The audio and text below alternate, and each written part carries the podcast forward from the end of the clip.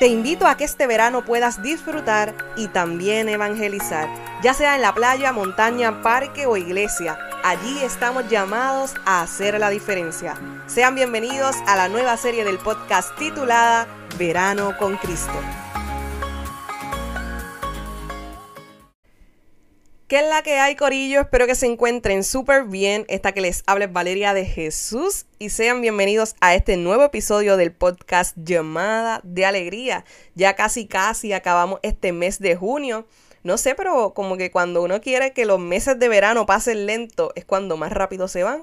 Pero suelen suceder estas cosas. Ya estamos a ley de unos días para que se nos vaya este primer mes de verano, pero nosotros continuamos con esta serie titulada Verano con Cristo. Si eres nuevo por aquí, te doy la más cordial bienvenida a este tu podcast y te invito a que sigas las redes sociales del podcast en Facebook e Instagram.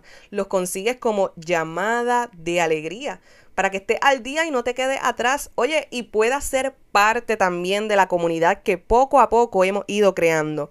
Ya casi llegamos al primer año de este proyecto de evangelización y espero poder celebrarlo junto a ustedes. Dicho esto, oficialmente comenzamos el episodio de hoy. Descanso sí, pereza no. Una frase que me encontré estos días mientras navegaba por las redes y me encantó, me llamó mucho la atención para poder compartirla con ustedes por aquí. Y cierto es que en muchas ocasiones nosotros tendemos a asociar el descanso con la pereza. Creemos que significa lo mismo, cuando en realidad tienen una gran diferencia. La Real Academia Española define el descanso como la quietud, el reposo o pausa en el trabajo o fatiga. En cambio, la pereza es definida como la negligencia, tedio o descuido en las cosas a que estamos obligados. Y aquí podemos ver la gran diferencia entre estos dos términos y muchas veces podemos caer en su trampa. Podemos caer en la trampa de decir que estamos en modo descanso cuando la realidad es que andamos con pereza. San José María decía que descansar no es no hacer nada, sino que es cambiar de ocupación. Y precisamente el descanso es muy importante porque somos cuerpo y alma, somos una unidad. Y para poder trabajar, servir a los demás, sonreír, rezar y hacer muchas cosas que debemos en nuestro diario vivir, necesitamos tener energía. Y vemos en la palabra de Dios cómo el mismo Jesús también descansaba con los apóstoles y se los llevaba a un lugar apartado a reponer fuerzas, pero para luego poder seguir predicando y haciendo milagros. Por eso es importante dormir las horas necesarias, comer, estar con los amigos y cambiar de aires de vez en cuando, porque descansamos para poder servir más y mejor a los demás.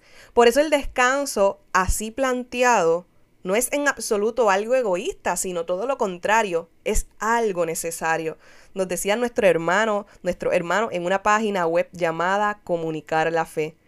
Y podemos ver cómo en muchas ocasiones o cómo en muchas veces la pereza se apodera de nuestra vida y de algunos de nuestros días también. Creo que cada uno de nosotros en algún momento hemos experimentado ese sentir de hacer nada, de estar vegetando, de estar haciendo nada productivo por nuestra vida, de estar tirado quizá en el sofá o en la cama todo el día. Y eso es pereza, un abandono total de nuestras responsabilidades a las que estamos obligados. Y en verano suele suceder que como tenemos un poquito más de tiempo, especialmente los jóvenes, algunos de nosotros pues acabamos la universidad, aprovechamos este tiempo para hacer otras cosas que no tienen que ver tanto con estudio o con trabajo. Y suele suceder que puede que en algún momento llegue la pereza por la abundancia de tiempo que podemos tener. Sin embargo, estamos llamados y se nos es permitido descansar, mas no ser perezosos. La pereza es considerada como la madre engendradora y soporte de todos los vicios e impide realizar las virtudes y valores humanos. Crea adicción. ¿Ustedes sabían que la pereza crea adicción? Pues nunca va de menos, sino que siempre va en aumento si no se corrige, si no se mejora. Y algo muy curioso es que la pereza daña también a quien la ven los otros pues le invita a imitarla con actos de vagancia y ociosidad. Y trae muchas, pero muchas consecuencias negativas a nuestra vida y hay ocasiones en las que nosotros ni cuenta nos damos. La página de catholic.net nos da las 10 mayores consecuencias del vicio de la pereza y nos dice el primero que la pereza ataca a la buena intención de poner a disposición de los demás las tres T's, el tiempo, el talento y tesoro. Y preciso es porque cuando llega la pereza a nuestra vida perdemos el tiempo. Y el tiempo, como dicen por ahí, es oro. El tiempo es muy preciado y vale mucho. Porque si lo sabemos aprovechar, pueden ser momentos e instantes donde a través de nuestros talentos podamos bendecir y ministrar a los demás, podamos hacer que ellos se acerquen a la fuente de la vida que es Jesús. Pero cuando llega la pereza, desperdiciamos ese tiempo donde podemos poner al servicio de los demás nuestro talento y nuestro tesoro. Segundo nos dice que la pereza es la enemiga de la perfección, de la perseverancia, de la piedad, del plan de vida, del amor al prójimo, de cumplir las promesas, de la razón, de la inteligencia, entre tantas cosas más. Tercero, la pereza es la nefasta autoridad o predominio de la propia persona, la ratificación del yo primero y del yo quiero. La pereza es una plaga en la sociedad actual debido a la apetencia de que todos quieren que las cosas se les den hechas y ahora. Lo mismo en los niños, jóvenes o personas mayores. ¿Y cuán cierto es esto? Pues nuestra sociedad vive a un nivel de que todo lo queremos instantáneo, todo lo queremos en el momento, ahora, y nos cuesta esperar. Estamos tan adelantados, contamos con tanta tecnología que vemos como en nuestros días vivimos impacientes. Muchas quizás pues no contamos con ese fruto que nos da el Espíritu Santo de la paciencia que tanta falta nos hace ponerla en práctica en nuestros días. A su vez, el documento enumera en quinto lugar que la pereza fomenta la inconsistencia, la holgazanería, la intolerancia, la excesiva relajación, la comodidad y el ocio desmedido. Así también la pereza impide buscar soluciones a los problemas, a los desafíos y a desarrollar nuevas aptitudes. La pereza imposibilita enfrentarse a situaciones propias que hay que resolver, aunque sean muy desagradables. La pereza origina abandono, apatía, negligencia, despreocupación, desidia, desprecio, desinterés, dejadez, desorden, despreocupación, titubeo, egoísmo, impuntualidad, informalidad, indolencia, ociosidad, falta de rigor, entre tantas cosas más. Y muchas veces nosotros ni cuenta nos damos de todo esto que puede llegar a ocasionar la pereza en nuestra vida. Y los últimos dos puntos que menciona este documento es que la pereza produce aburrimiento y el aburrimiento produce más pereza. Es un círculo vicioso del cual pues, algunos lamentablemente no pueden ni saben salir. Porque la pereza promueve el no querer aprender a saber lidiar con las dificultades y esfuerzos esfuerzos que presenta la vida.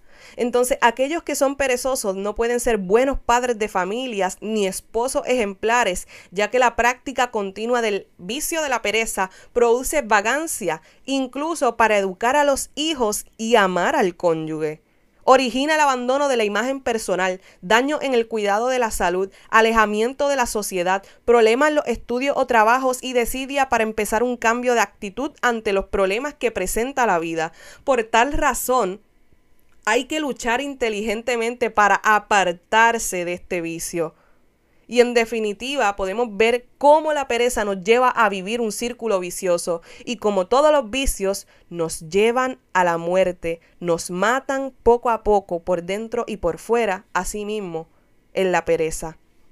Recordando a su vez, iglesia, corillo, que la pereza es un pecado y podría parecer un pecado sin mucha importancia si la comparamos con la lujuria, con la, vanidad, con la vanidad, con la envidia o quizás la soberbia. Sin embargo, comporta un mecanismo engañoso por el cual poquito a poquito dejo de hacer lo que me toca en vistas a mi santidad. Ejemplo, dejo de rezar bien. Ya no me esfuerzo por vencer mis engreimientos. No soy generoso para salir al encuentro de un amigo que necesita mi ayuda. Dejo de practicar las obras de misericordia. Dejo de practicar la caridad, el amor. Y con todo esto mencionado, pues debe quedar claro de que hay una muy grande diferencia entre el descanso y la pereza. Para un cristiano, para alguien que quiere ser como Cristo, la pereza nos aleja de una actitud radical para vivir el amor que nos enseña el Señor. Se nos hace imposible el sacrificio, la generosidad, la prontitud. El perezoso pierde esa disposición para vivir lo más entregado posible, porque no es capaz de hacerse violencia y romper las actitudes caprichosas personales o esos gustitos que nos llevan por el mal camino. Definitivamente este es un tema muy interesante, un tema donde podemos abundar muchas cosas y sobre todo un tema que de cierta manera nos toca a todos.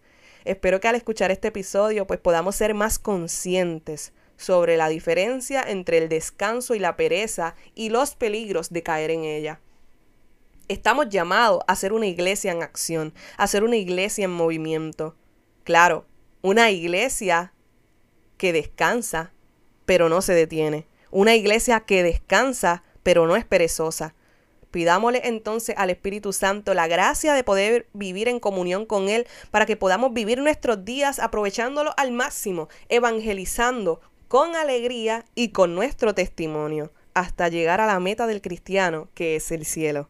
Te pido que compartas este episodio y etiquetes a la página del podcast Llamada de Alegría en las redes sociales para que más personas escuchen el mensaje de Cristo.